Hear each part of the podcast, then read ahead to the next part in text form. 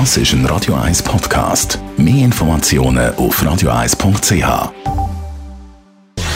Gesundheit und Wissenschaft auf Radio 1. Unterstützt vom Kopfwehzentrum Irlande Zürich. www.kopfwww.ch es ist ja so, dass immer mehr Dialektwörter in unserer Sprache verschwinden, langsam aber sicher. Zum Beispiel sagen immer mehr Leute Butter statt Anke, wie es eigentlich würde heißen auf Mundart.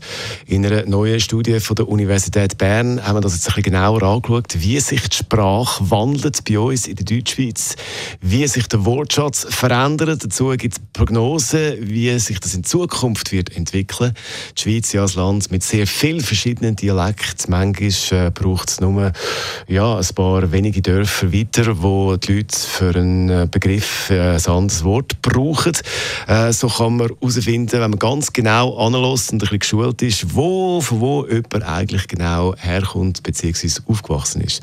Aber eben, viele Dialekte und vor allem auch Wörter verschwinden immer mehr.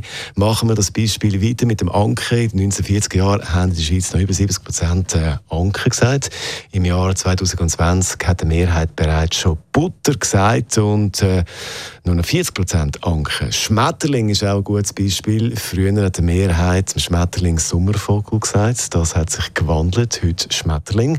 Oder auch Sofa ist ein gutes Beispiel. Die Heide hat man früher, und das hat die Mehrheit, hat dem Sofa Kanapé gesagt. Und heute ist eine Mehrheit, die Sofa sagt. So wandelt sich also auch unsere Sprache. Das ist der Mittwochvormittag. Das ist ein Radio 1 Podcast. Mehr Informationen auf radio1.ch.